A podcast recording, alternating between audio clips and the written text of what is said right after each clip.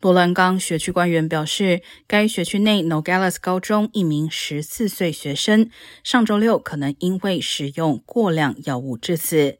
警方正在调查确切死因以及是否为意外或是自杀。这是在好莱坞一所高中传出有学生因使用过量的芬太尼死亡后，洛杉矶县一周内第二起青少年因药物过量死亡的案例。根据加大旧金山分校一项研究，在使用政府数据估算后，推测美国至少有两百一十万例芬太尼正在流通，同时数字每一季度都在上升。